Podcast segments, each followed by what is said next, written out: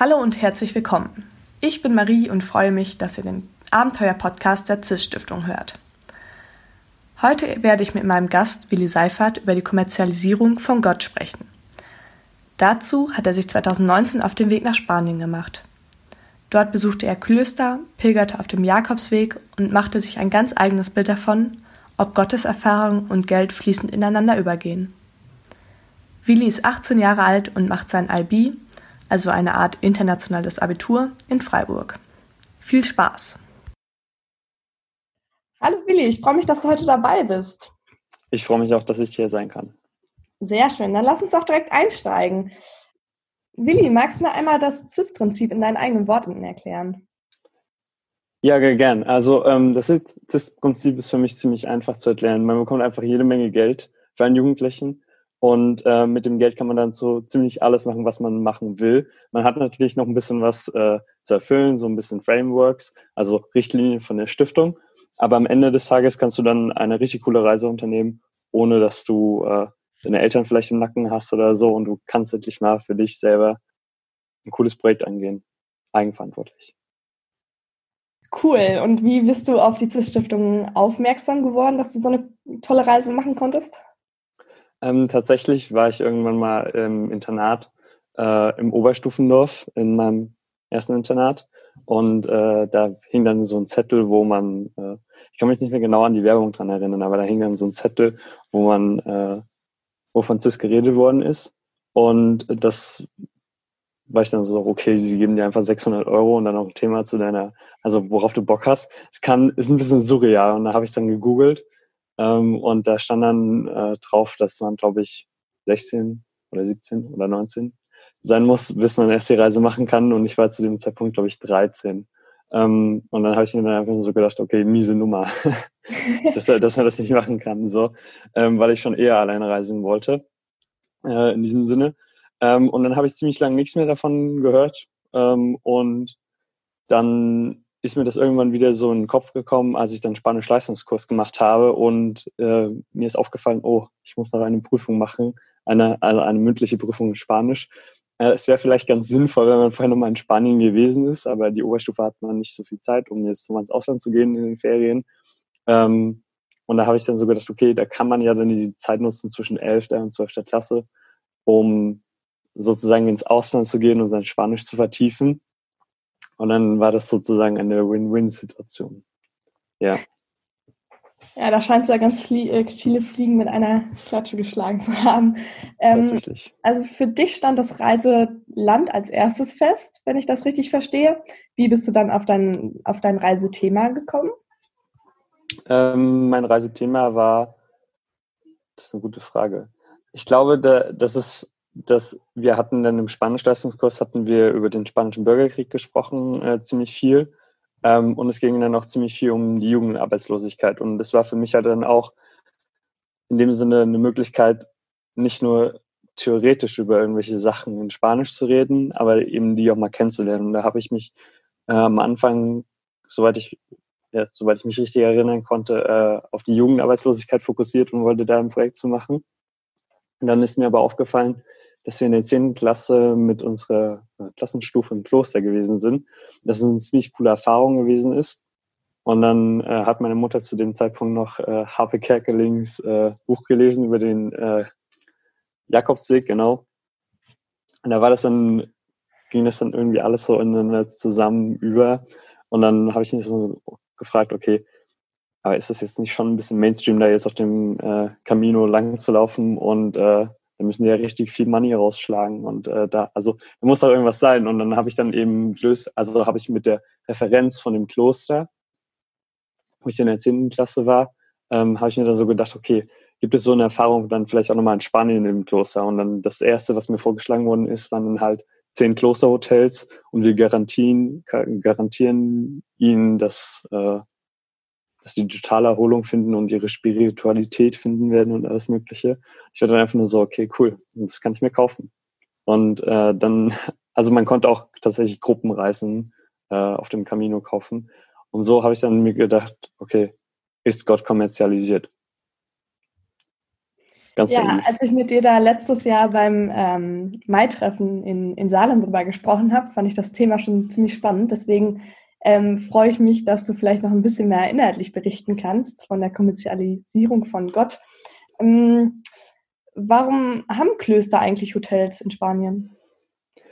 Ähm, das ist eigentlich ziemlich nicht einfach zu beantworten, aber äh, es liegt in der Sache in der Natur, dass halt es irgendwie äh, doch ein bisschen weltlicher zugehen muss in der Welt äh, und dass die Klöster auch irgendwie eine Einnahmequelle brauchen. Und äh, es gibt nicht mehr viele Leute, die ins Kloster aktiv gehen wollen, weil es halt, es ist eine sehr große Entscheidung, die man da macht, wenn man ins Kloster gehen will. Ähm, und äh, es ist ein komplett anderer Lebensweg. Also man löst sich von Geld, man fokussiert sich auf den Glauben, man lässt sich auf eine Gemeinschaft ein, auf die, die man dann kennenlernt oder so.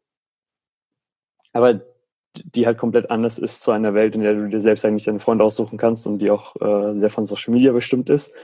Und dass man da dann ein Kloster noch am, am Laufen halten kann oder am Überleben, da, da müssen halt die Klöster irgendeine Möglichkeit finden, um äh, sich auch selbst zu finanzieren. Und das machen die meisten dann halt. Ähm, in Deutschland würde man sagen, es ist eine richtig nette Klosterbrauerei. Ähm, in mhm. Spanien ist tatsächlich, dass Leute äh, dann dahin gehen und die Ruhe suchen und die Mönche versuchen, den ein angenehmes Ambiente zu geben. Ja, und das habe ich aber, also das habe ich aber auch erst im Laufe der Reise rausgefunden, dass man, dass man da so verschiedene Feinheiten hat. Also ein Klosterhotel heißt nicht, also nur weil ein Kloster ein Klosterhotel hat, heißt es nicht gleich, dass sie nicht auch ein Gästehaus haben, was äh, Erklär mir mal bitte den Unterschied. Ja. Okay, der Unterschied das Hotel dient wirklich dazu, das Kloster am Leben zu halten und dass die Klöster äh, Geld damit machen. Und dann gibt es in dem Kloster in Poblet, wo ich war, das war äh, mitten im Nirgendwo in Katalonien von Zisterziensern, die haben es so gemacht, dass sie außerhalb von den Klostermauern, das waren richtig dicke Mauern, haben sie ein Hotel gebaut, sah richtig schnieke aus. Ähm, und da haben Leute Urlaub drin machen können, also ganze Familien und äh, hatten dann die Möglichkeit, an den Gottesdiensten äh, teilzunehmen und waren halt jetzt nicht so wirklich darauf angewiesen, in, im Kloster zu leben und sich an die Regeln im Kloster zu halten. Sie hatten aber gleichzeitig auch noch ein internes Gästehaus, äh, wo ich auch dann letztendlich drin geblieben bin, in dem nur Männer rein durften, weil sie halt sind halt Katholiken in dem Sinne. Ähm, und da musste man dann auch zu den, äh, zu den Gebeten gehen. Im Mor Am Morgen haben sie sich nicht erwartet, weil sie meinten, Schlaf ist schon wichtig. Ähm, aber so am Rest des Tages war man schon erwartet, mit teilzunehmen. Und dann ist man, wenn man, also man muss da nicht, nichts für, für bezahlen, man kann da bis zu sieben Tage bleiben und nach sieben Tagen ist dann auch Schluss. Ähm, also definitiv, man, man kann es auch nicht vorher verhandeln.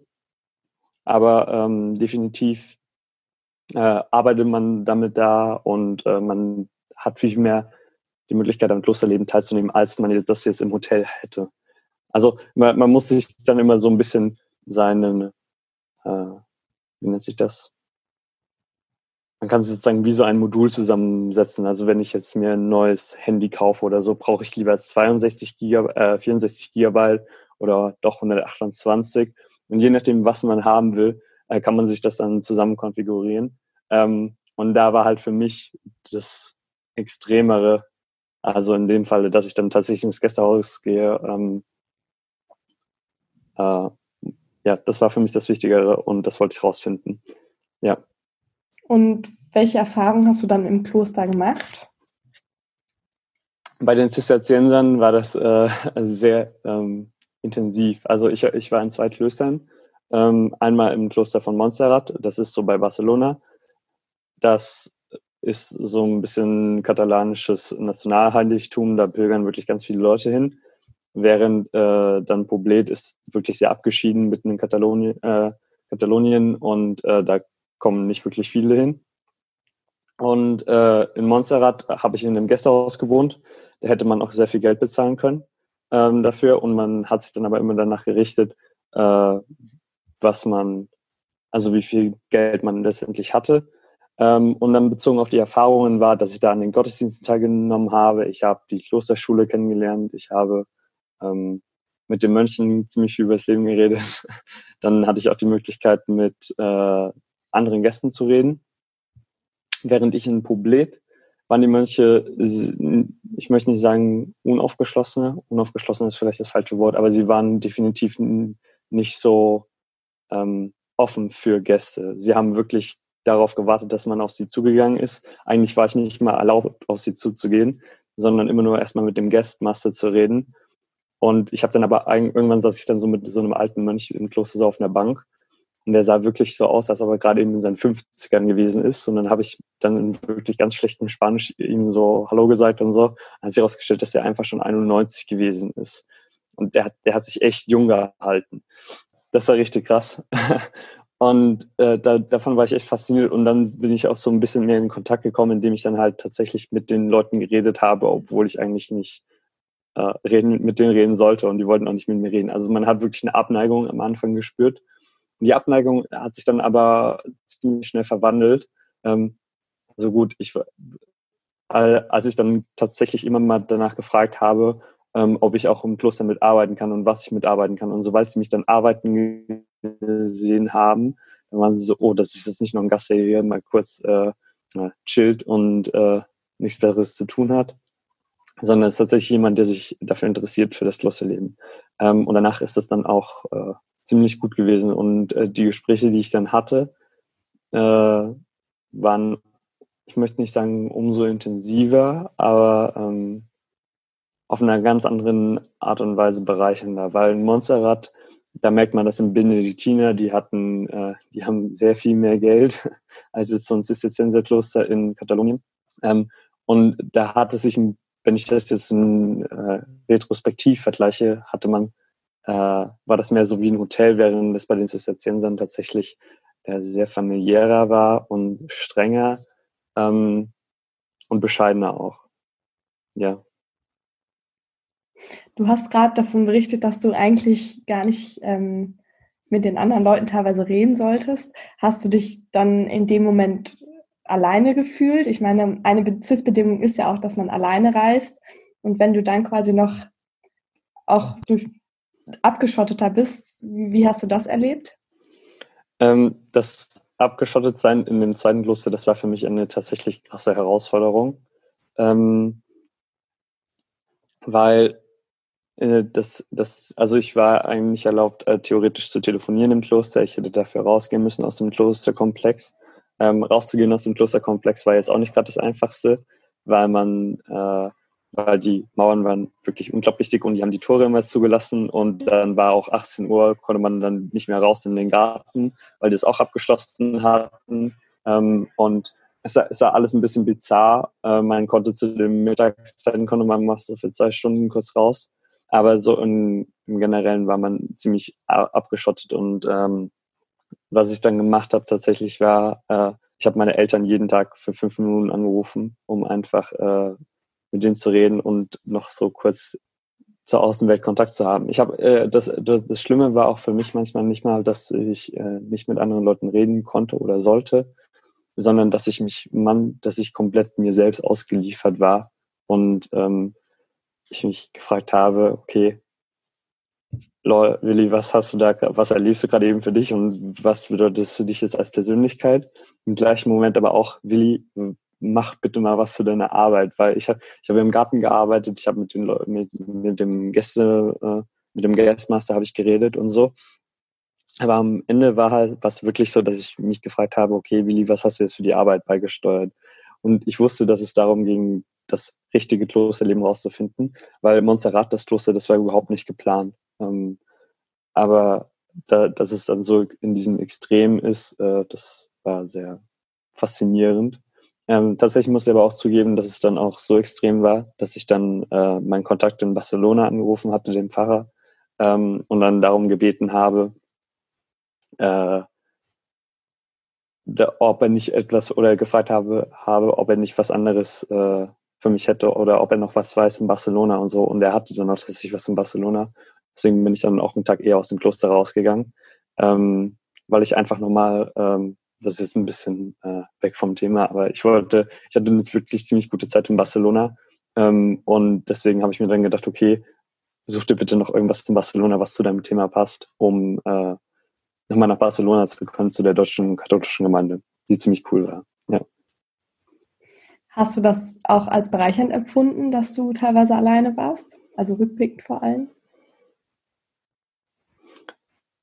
Okay, alleine zu definieren ist, äh, ich, ich würde nicht, äh, allein, allein ist halt immer so eine Sache. Ne? Man, also man muss erstmal ohne differenzieren zwischen allein und einsam. Ähm, tatsächlich allein war ich irgendwie vielleicht an der Bushaltestelle so oder ähm, als ich mit dem Zug dann nach Poblit gefahren bin und äh, ich da wirklich keine Person kannte. Ähm, das, das Ding war, dass ähm, immer nachdem man eine Station sozusagen abgehakt hatte auf der Liste und jetzt kommt wieder die Bushaltestelle ins Spiel, saß ich dann halt wirklich an dieser Bushaltestelle und habe mir so gedacht, ah, es hätte, es hätte schon auch ein bisschen länger gehen können und äh, warum bin ich da nicht länger geblieben und hätte ich doch nur mal und so. Und dann gab es aber dann immer diese, diese Kurve nach unten und ich habe so gedacht, okay, bitte lass irgendwas kommen. Und dann habe ich mir ein Baguette geholt, habe Schokolade gegessen. Und dann war ich dann auch schon wieder beim nächsten Termin und bis habe ich mir so gedacht, ja, hat sich gelohnt zu gehen. Und dann, also man hatte immer kurz dieses Fallen.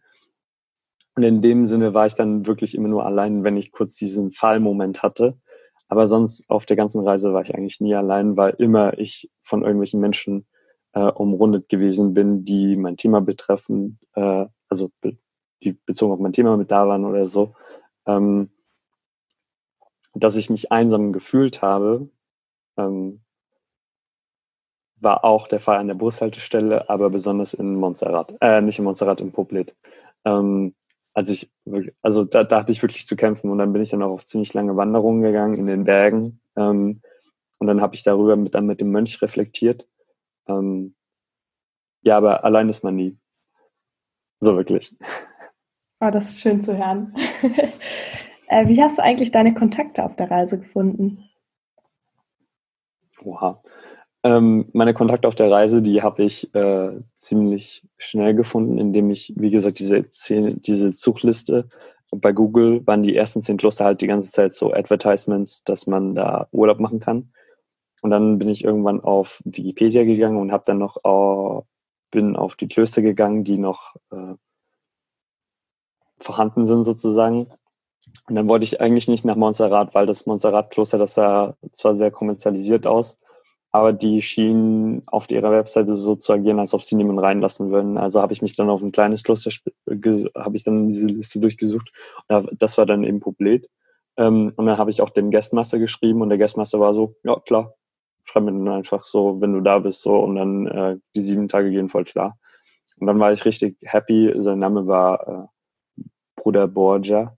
Ähm, und ich habe mir so einen richtig alten Mann vorgestellt und dann war das halt einfach, als ich dann ihn zum ersten Mal gesehen habe, so ein mit 30-Jähriger mit so einer Harry Potter Brille. Und ich habe so gedacht, aha, solche Menschen gehen also auch ins Kloster. Und ähm, das war alles sehr verwirrend. Ähm, und dann ähm, mein nächster Kontakt war, ich wollte eine Gruppenreise, also es gibt ja so Gruppenpilgerreisen, die schütten dann immer die Busse, schütten dann die Leute aus in den einzelnen Stationen, dann bekommen sie den Stempel und dann gehen dann die Leute zurück und dann irgendwann kommen sie ins Santiago an und dann feiern sie sich. Ähm, und ich hatte da angerufen, ob ich dann das nicht begleiten könnte und dann meinen sie dann so, natürlich können sie das Geld begleiten, wenn sie dann natürlich auch den Betrag bezahlen und dann war ich dann so, okay, wie viel ist es denn und dann haben sie dann gesagt, okay, das macht dann halt für äh, fünf Tage irgendwie 500 irgendwas Euro und dann war ich dann, ah, das ist budgettechnisch nicht ganz so möglich. Und dann waren sie dann so, okay, ähm, tut mir leid für sie. Äh, und ich, ich war in dem Moment aber irgendwie nicht enttäuscht oder so, ähm, weil, also es hätte natürlich, äh, es wäre für meine Reise sehr beneficial, äh, äh, ich verfalle in Englisch.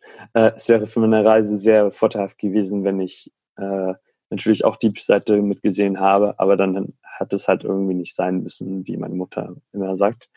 Ähm, und dann der nächste Kontakt war, dass ich eigentlich ursprünglich dachte, und das, das ging aus einem ganz fatalen Fehler heraus. Ich habe mit den Flixbus-Zeiten, da hat man ja dann immer so über Nacht, also wenn man über Nacht fährt, kommt man am nächsten Tag an. Und einfach nur, weil ich so dumm war, das zu, zu berechnen, habe ich eingeplant, eine Nacht in Paris und eine Nacht in Barcelona. Und ähm, das hat dann aber nicht mehr ganz so gestimmt und stattdessen war ich dann aber schon die ganze, also zwei Nächte dann in Barcelona. Und dann habe ich mir dann so gedacht, okay, gut, du kannst ja nicht einfach zwei Nächte dann bei in Barcelona pennen, äh, bei Freunden, weil das ist ja nicht sinnführend von der Reise. Und dann habe ich dann eben nachgeschaut nach Gemeinden in Paris, als, als der Fehler noch in meinem Kopf war. Und dann bin ich dann aber ganz schnell auf Barcelona umgeschwenkt und da habe ich dann halt diesen äh, Herrn Grass, also Stefan, geschrieben, dem Pfarrer von der deutschen katholischen Gemeinde, ob dann, ob da, ob die mich nicht äh, beherbergen könnten. Und dann hat er mir eine E-Mail zurückgeschickt und meinte so, ja klar, wir sind da aber auch so eine Art Outdoor-Retreat mit den Kids. Ähm, ich weiß gar nicht, wie man das auf Deutsch nennt. Ähm, eine Ferienfreizeit quasi. So eine Fer genau Ferienfreizeit. Und äh, dann war ich dann so, oh, das klingt aber spannend, äh, kann man, das ist ja auch so ein bisschen mit Geld verbunden. Und dann meinte er dann so, ja, ja, kann man dann da noch eine Empfehlung bekommen von der von, äh, von der Stiftung? Und dann habe ich dann ihm eine Stift, Stiftungsempfehlung zukommen lassen.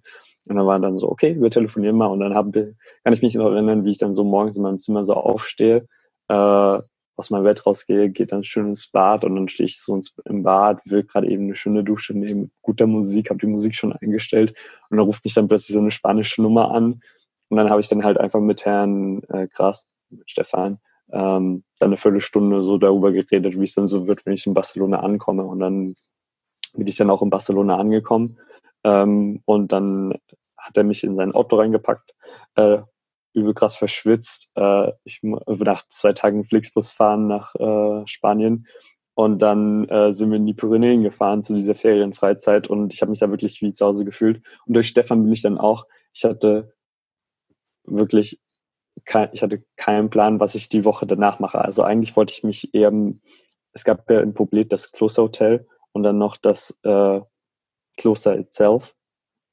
Habe ich gedacht, okay, äh, du gehst eine Woche zum Klosterhotel und dann noch die andere Woche ins Kloster, dann kannst du das besser vergleichen.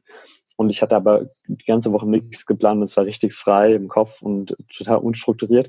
Und dann meinte dann Stefan einfach nur so, okay, geh doch einfach nach Montserrat, ich fahre dich da auch hin. Und so bin ich dann von Stefan wieder auf Montserrat gekommen. Dann bin ich von Montserrat dann nach Popleb.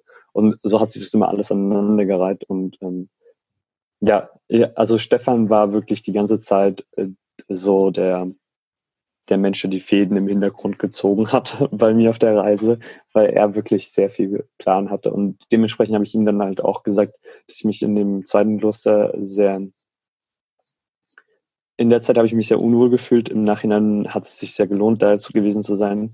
Habe ich ihn auch angerufen, ob er nicht was in, noch in, in, Barcelona hätte. Und dann hat er gesagt, am Anfang hat er, hat er mich zweimal so verschoben und gemeint, na, nee, habe ich jetzt nichts. Und dann beim dritten Mal hat er dann aber gesagt, okay, äh, ich habe gerade eben nochmal mit dem Erzbistum von Barcelona geredet, die haben da noch was für dich. Und dann bin ich dann, habe ich dann auch die Möglichkeit gehabt, nochmal eine sozusagen Klosterherberge im Herzen von Barcelona kennenzulernen.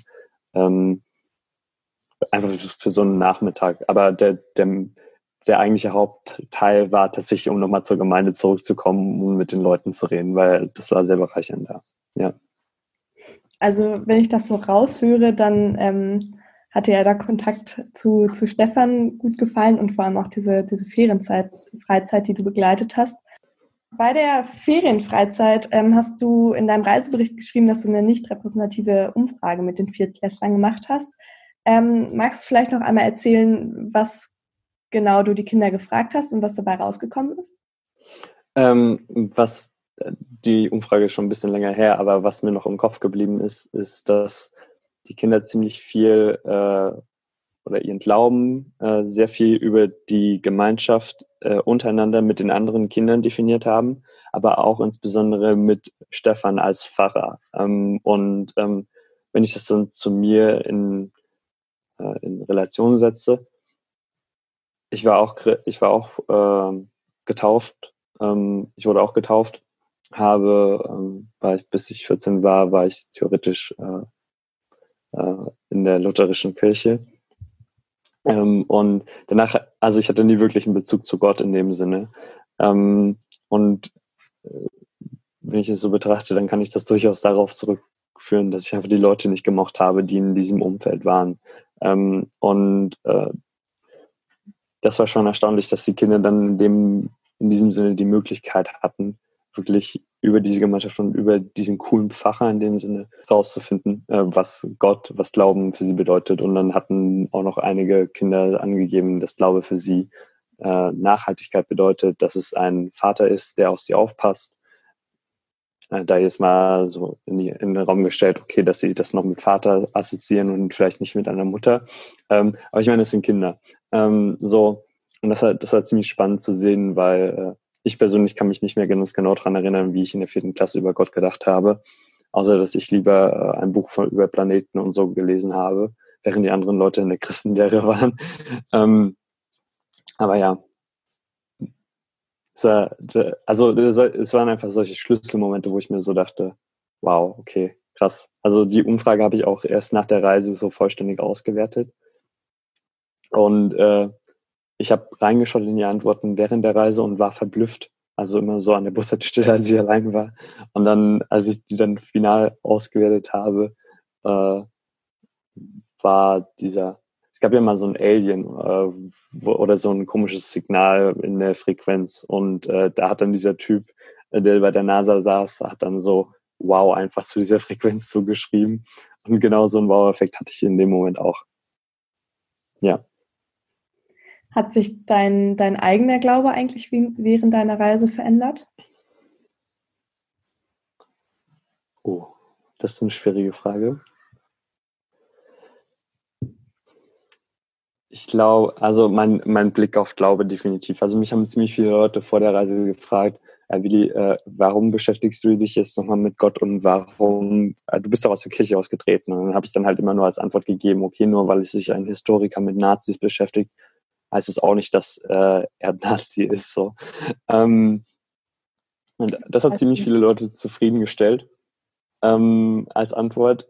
In dem Sinne, mich hat es nicht zufriedengestellt, weil ich mir, also mein Glaube hat sich in, hat sich nicht wirklich viel verändert während der Reise. Ich habe einfach nur gemerkt, dass es äh, eine gute Möglichkeit ist, äh, irgendwo dran festzuhalten und dass ich mir gewünscht hätte, ist halt jetzt nur konjunktiv, dass ich damals die Möglichkeiten gab hätte, wie die Kinder jetzt zum Beispiel in so einer Gemeinde. Aber ähm, also mal, es geht immer nur darum, dass man irgendwie Energie äh, von ganz, also dass man nicht nur eine Energiequelle hat, sondern ganz viele und äh, dann hat man, habe ich mir halt jetzt andere gesucht. Also mein Glaube hat sich nicht dadurch verändert, aber definitiv mein Blick auf die Kirche. Also auch, auch bezogen auf die Kommerzialisierung, weil wie gesagt, ich bin, ich bin reingegangen, habe so gedacht, okay, die haben echt äh, den Kapitalismus gefressen und äh, die machen da richtig viel Geld. Aber im Grunde genommen war jedes Geld, was sie gemacht haben, äh, beim Camino war es ein, ein bisschen eine andere Sache, weil das ganze Geld, was sie verdient haben, haben sie wirklich auch wieder nur reinvestiert,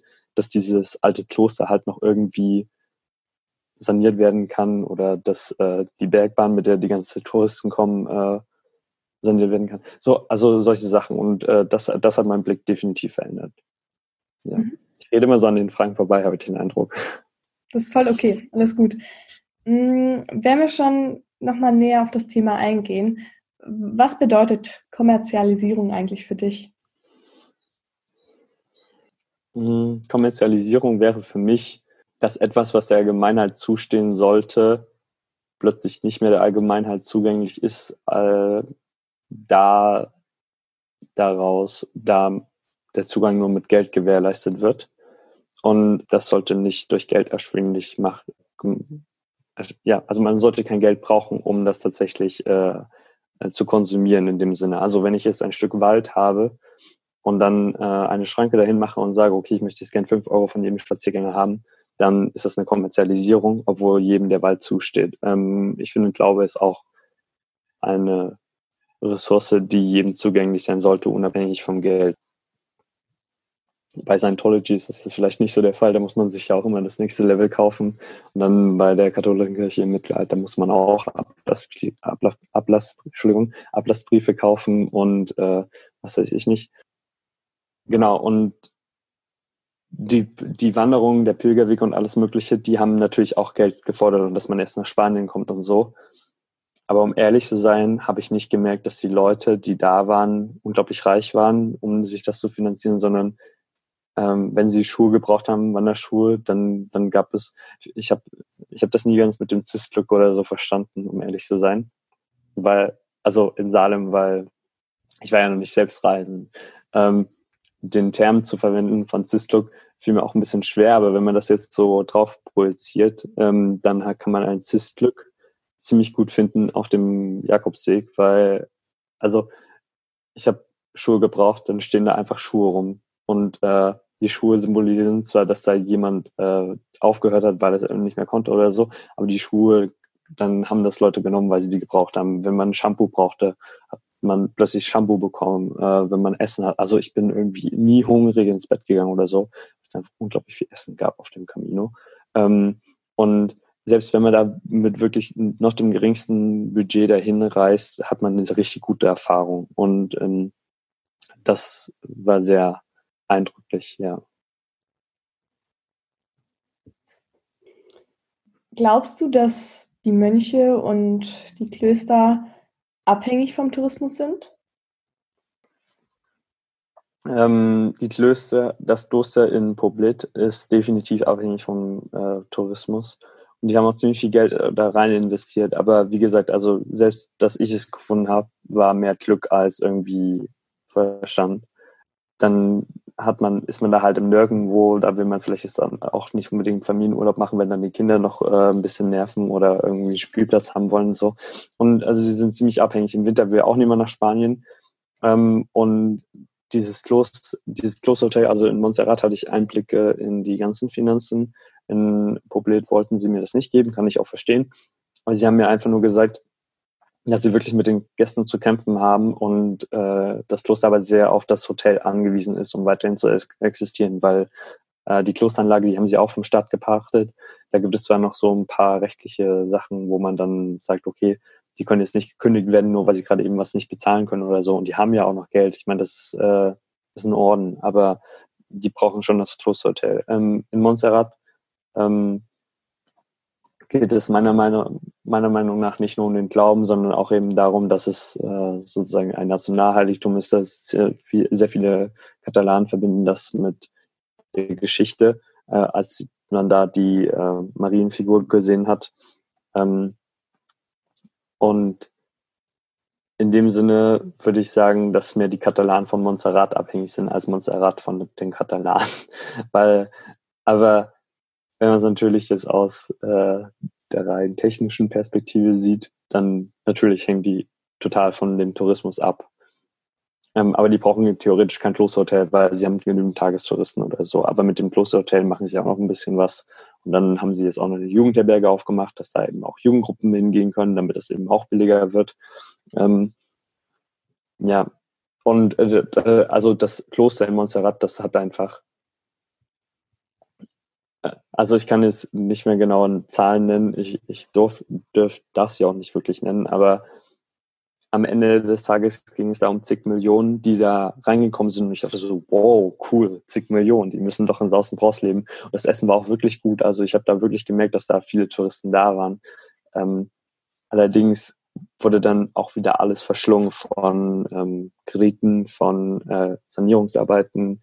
Dann haben die auch noch einen Schulchor und eine Schule und damit auch die Schule für die Chorknaben, äh, Knaben, sagt man das noch, äh, noch äh,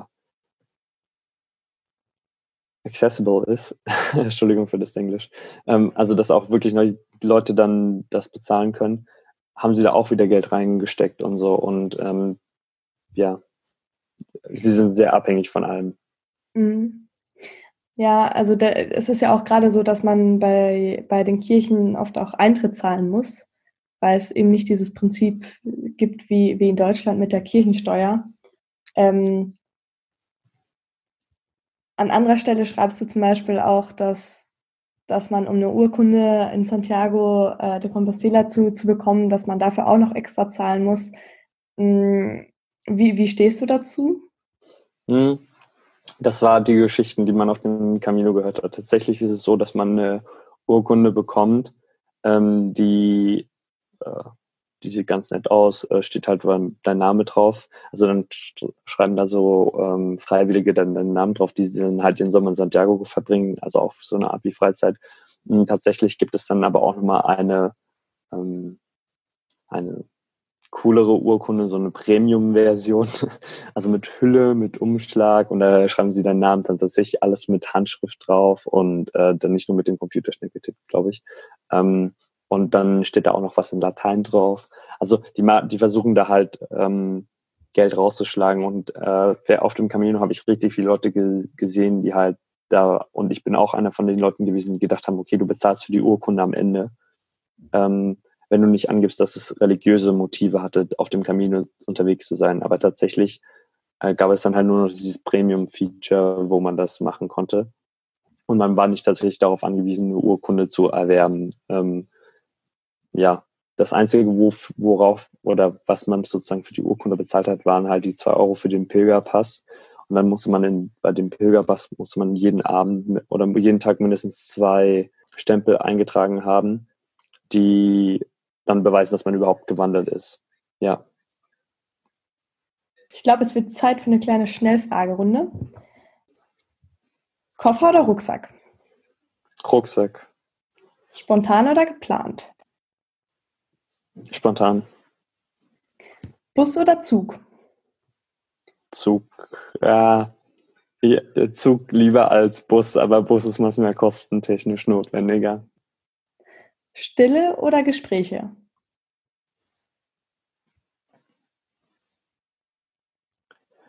Auf CIS-Reisegespräche. Wie bist du denn generell mit den CIS-Reisebedingungen umgegangen? Also beispielsweise, du hast ja schon erzählt, dass du ähm, mit dem Bus nach, nach Spanien gefahren bist, ähm, aber man hat ja auch dieses finanzielle Budget. Hat dich das irgendwie eingeschränkt oder hast du dir gedacht, ach cool, das sind mal ganz andere Rahmenbedingungen zu reisen? Ähm, ich suche jetzt einfach mal meinen eigenen Weg, wie ich das regle.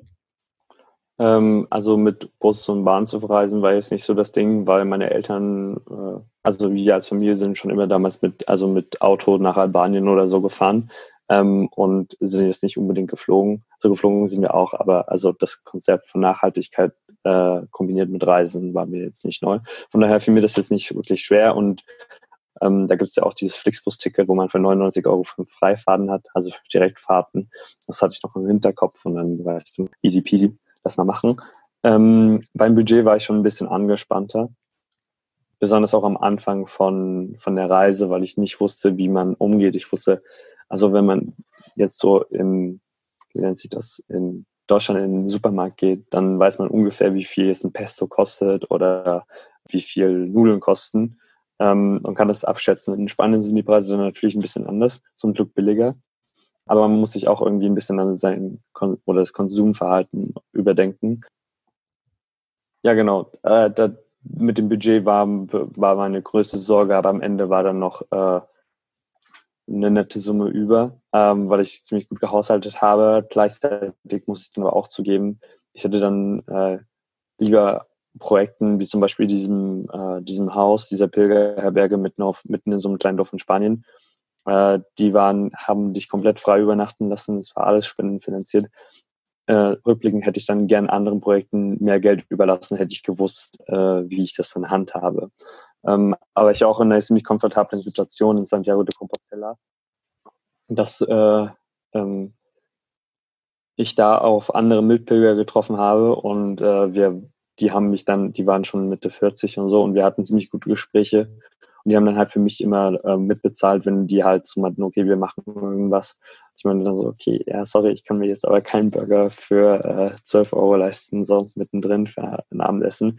Dann haben die gesagt, okay, wir bezahlen dir das, weil wir schätzen es auch mit dieser Zeit zu verbringen und so. Und das war dann, oder auch in Leon, da gab es einen, einen Belgier, einen, Deutsch, einen Deutschlehrer aus Belgien.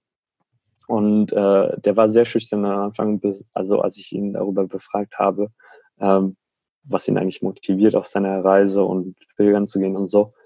Und ähm, der hat mich dann abends auch so, es gab immer so Pilgermenüs, äh, wo man dann Nachtisch, äh, also Nachtisch, Hauptgericht und dann noch so eine kleine Vorspeise hatte und dann noch einen Wein meistens. Und er hat mich darauf eingeladen und äh, ich war dann erst so, nein, nein, nein, nein, nein und äh, bitte nicht. Und er meinte dann so, ja, man muss auch lernen, Einladungen anzunehmen. Ähm, und das fand ich ziemlich bezeichnend.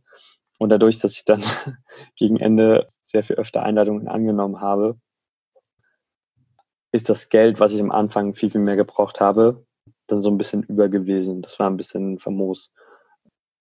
Ja, aber ich würde definitiv äh, das nächste Mal nicht so nicht so viel, äh, man sollte immer Respekt vor dem Geld haben, wenn man das so sagt, aber man sollte das nächste Mal ein bisschen äh, leichter damit umgehen, definitiv, ja. Weil, weil 600 Euro ist echt eine Menge Geld für einen Monat, für einen Jugendlichen. Du, man hat halt echt nicht so viel äh, Bedarf an irgendwas. Also ein Pasta reicht aus. Was ich richtig gern gegessen habe, so als Snack, halt einfach äh, Baguette. Und dann habe ich mir Schokolade gekauft und habe dann das wirklich dieses harte Schokoladenstück habe ich dann immer auf das Baguette draufgelegt und hatte dann und das war halt immer, also wirklich billig, da habe ich nicht mal einen Euro für bezahlt. Ich war so, es war unglaublich glücklich, ja, äh, befriedigend und hat mich glücklich gemacht ohne Ende, das zu essen. ja. ja. Schokolade macht ja bekanntlich glücklich. Die Baguette-Form ja. hatte ich tatsächlich auf meiner Reise auch. Ich, aber ich habe aber die Schokolade gegen, gegen so, so einen Dip eingetauscht. Das habe ich auch tatsächlich auch gemacht. ich bin gerade eben auch so mehr so auf einem Humus-Trip anstelle von Schokolade ähm, weil im Sommer schmilzt Schokolade immer mehr, immer mehr weg. Und so. Aber ich war, ich war auch immer so hungrig, dass ich dann immer die ganze Schokolade gegessen hatte. Deswegen konnte ich dann in Spanien beruhigt äh, auch eine ganze Tafel Schokolade aufreißen. Ja. Aber diesen Sommer ging es nicht so.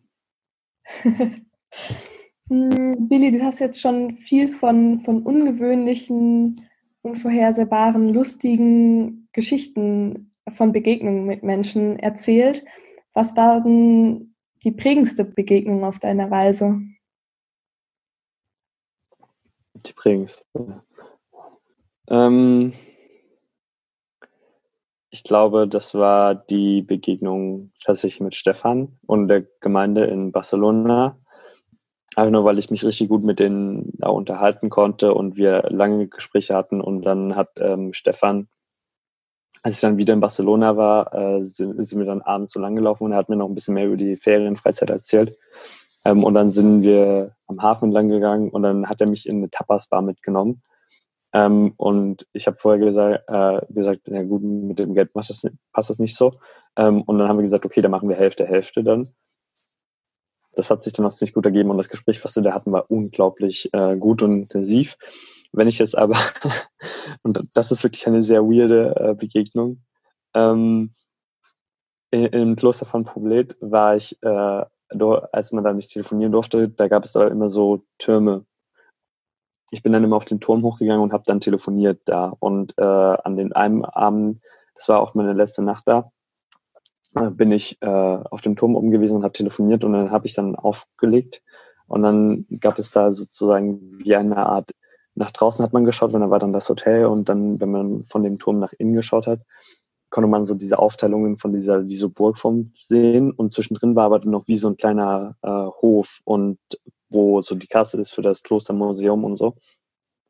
Und da ging dann plötzlich die Alarmanlage los ähm, und das war sehr sehr komisch mitten in der Nacht und ist auch niemand gekommen und dann nach einer ungefähr so einer halben Minute ging die Alarmanlage aus und man hat nur noch Schritte gehört und man hat äh, gemerkt, wie jemand versucht hat, die Tür aufzumachen. Und das hat mich ziemlich verwundert, weil äh, die, die, die Mauer war ja richtig fett und die Tür war auch richtig fett und die war abgeschlossen. Also wieso sollte man dann, äh, wieso sollte da jemand reinkommen und so? Und ich habe dann wirklich äh, in der Panik habe ich dann dem, dem Guestmaster ge, geschrieben und dann ist mir auch mein Handy runtergefallen. Das war, das war nicht so gut alles. Ich, ich war wirklich in Panik und äh, man hat halt immer nur diese Schritte gehört, wie unten jemand versucht hat reinzukommen.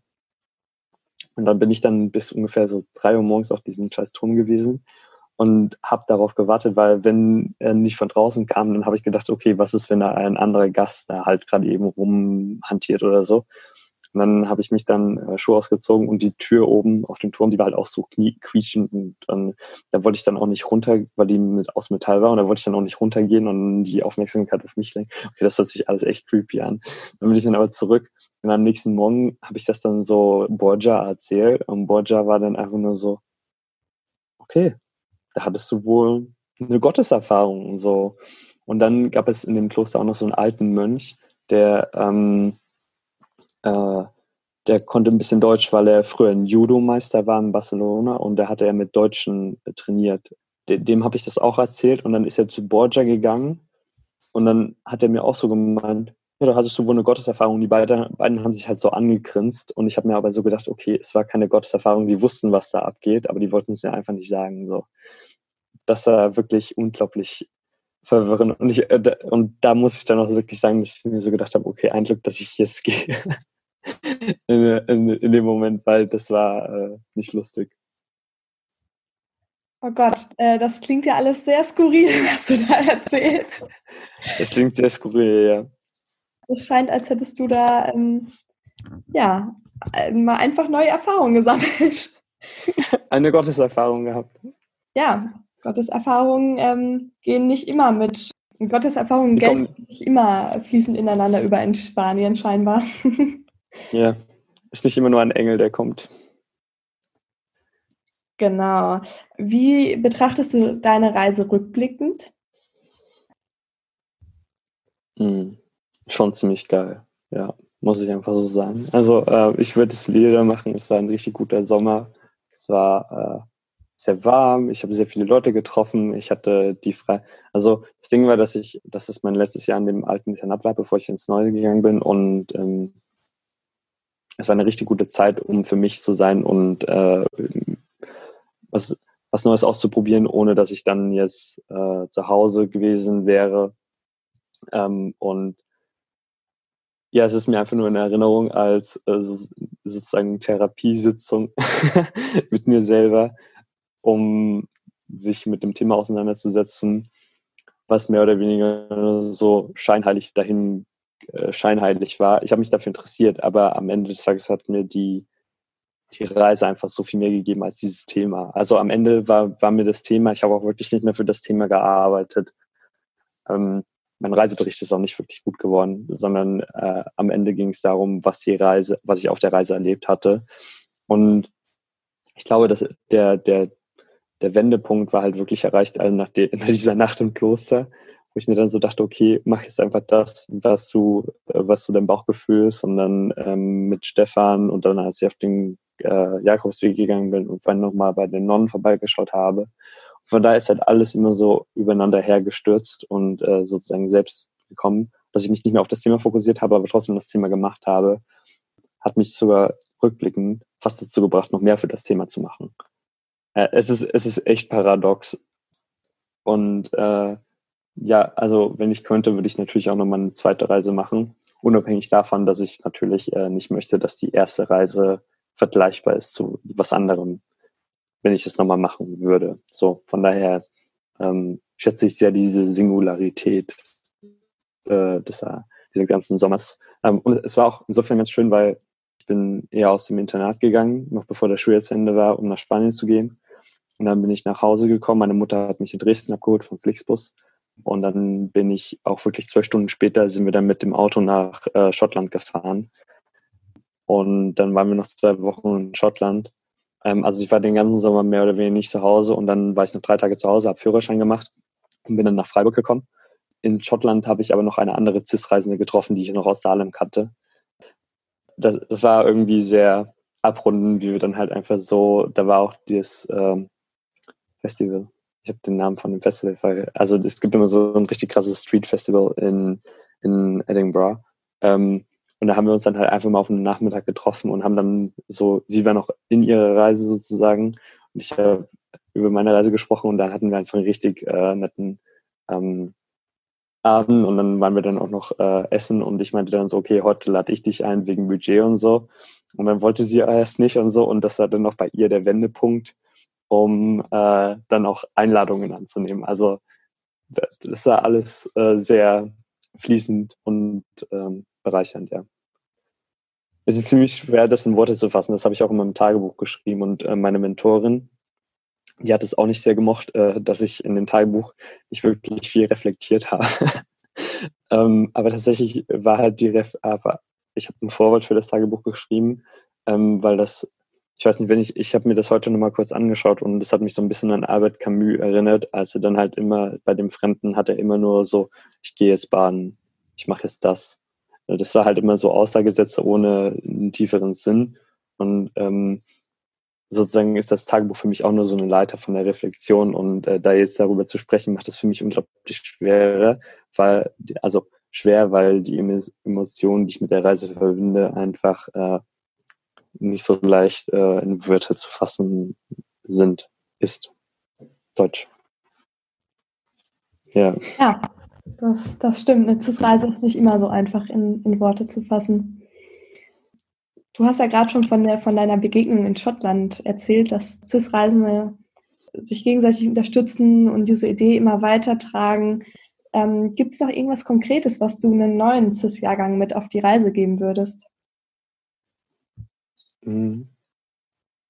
Also ich hatte so den Moment im Sommer, wo ich mir so dachte, okay, willst du wirklich schon eher gehen vom Internat? Willst du dann wirklich den ganzen Sommer, bevor du dann wieder weg bist, äh, wirklich auf eine CIS-Reise zu gehen und so? Willst du es wirklich machen? Und das so zwei Wochen vor, vor, vor der Reise ähm, hatte ich halt noch keine Zusage. und äh, ich hatte, wollte das auch eigentlich absagen und so, und dann habe ich mich aber wieder zusammengerauft und so. Ähm, weil ich dachte, dass das alles viel zu unstrukturiert ist. Und äh, ich war, ich war damit wirklich nicht zufrieden. Ähm, und dass ich dann letztendlich aus, diesem, aus dieser Unstrukturiertheit doch noch gesagt habe, jo, das machst du jetzt bitte. Ähm, das ist, glaube ich, etwas, was man braucht. Und also selbst wenn nicht irgendwas geplant ist oder so, selbst wenn es mal am Thema vorbeigehen sollte oder so, ist vollkommen egal eigentlich, solange du das große Ganze so im, im Kopf hast. Und äh, es wird hundertprozentig die Möglichkeit geben, mit dem Thema äh, anzuknüpfen, auch wenn du mal einen Tag äh, was anderes komplett gemacht hast oder so. Ähm, ja, es gibt eigentlich so viele Tipps. Aber ich möchte auch nicht so Mansplaining machen, weißt du? ja. Ich glaube, an der Stelle könnten wir wahrscheinlich noch stundenlang weiterreden. Ähm, mir spielen noch so viele Fragen im Kopf. Aber ich freue mich auf jeden Fall, dass du von deiner Reise berichtet hast, so ausführlich genau, ich freue mich einfach, dass du dabei warst und äh, mir Rede und Antwort standest. Und vielleicht sehen wir uns ja im, im, kommenden Jahr im Mai wieder. In Salem. Ich hoffe auch sehr, dass ich da wieder da sein kann, weil es war mit Corona was ein bisschen äh, mies, dass wir nicht nach Salem konnten. Und äh, dass das äh, sozusagen noch rückblickend noch nicht so aufgearbeitet worden ist. Ähm, aber ja, ich freue mich sehr. Vielen Dank, dass ich hier sein durfte. Das war die neue Folge des Abenteuer-Podcasts der CIS-Stiftung. Für Lob, Anmerkungen und Kritik oder wenn ihr selbst schon einmal gereist seid und wir euch für die nächste Podcast-Folge interviewen dürfen, schreibt uns gerne an reisefunk.cis-reisen.de. Unter www.cis-reisen.de findet ihr weitere Informationen zur CIS-Stiftung. Zudem könnt ihr Kurzberichte vergangener Reisen lesen, durch Beispiele von Reisetagebüchern, Projektberichten und Werkstücken stöbern oder euch selbst für eure eigene CIS-Reise bewerben. Folgt uns gerne auch bei Facebook und Instagram.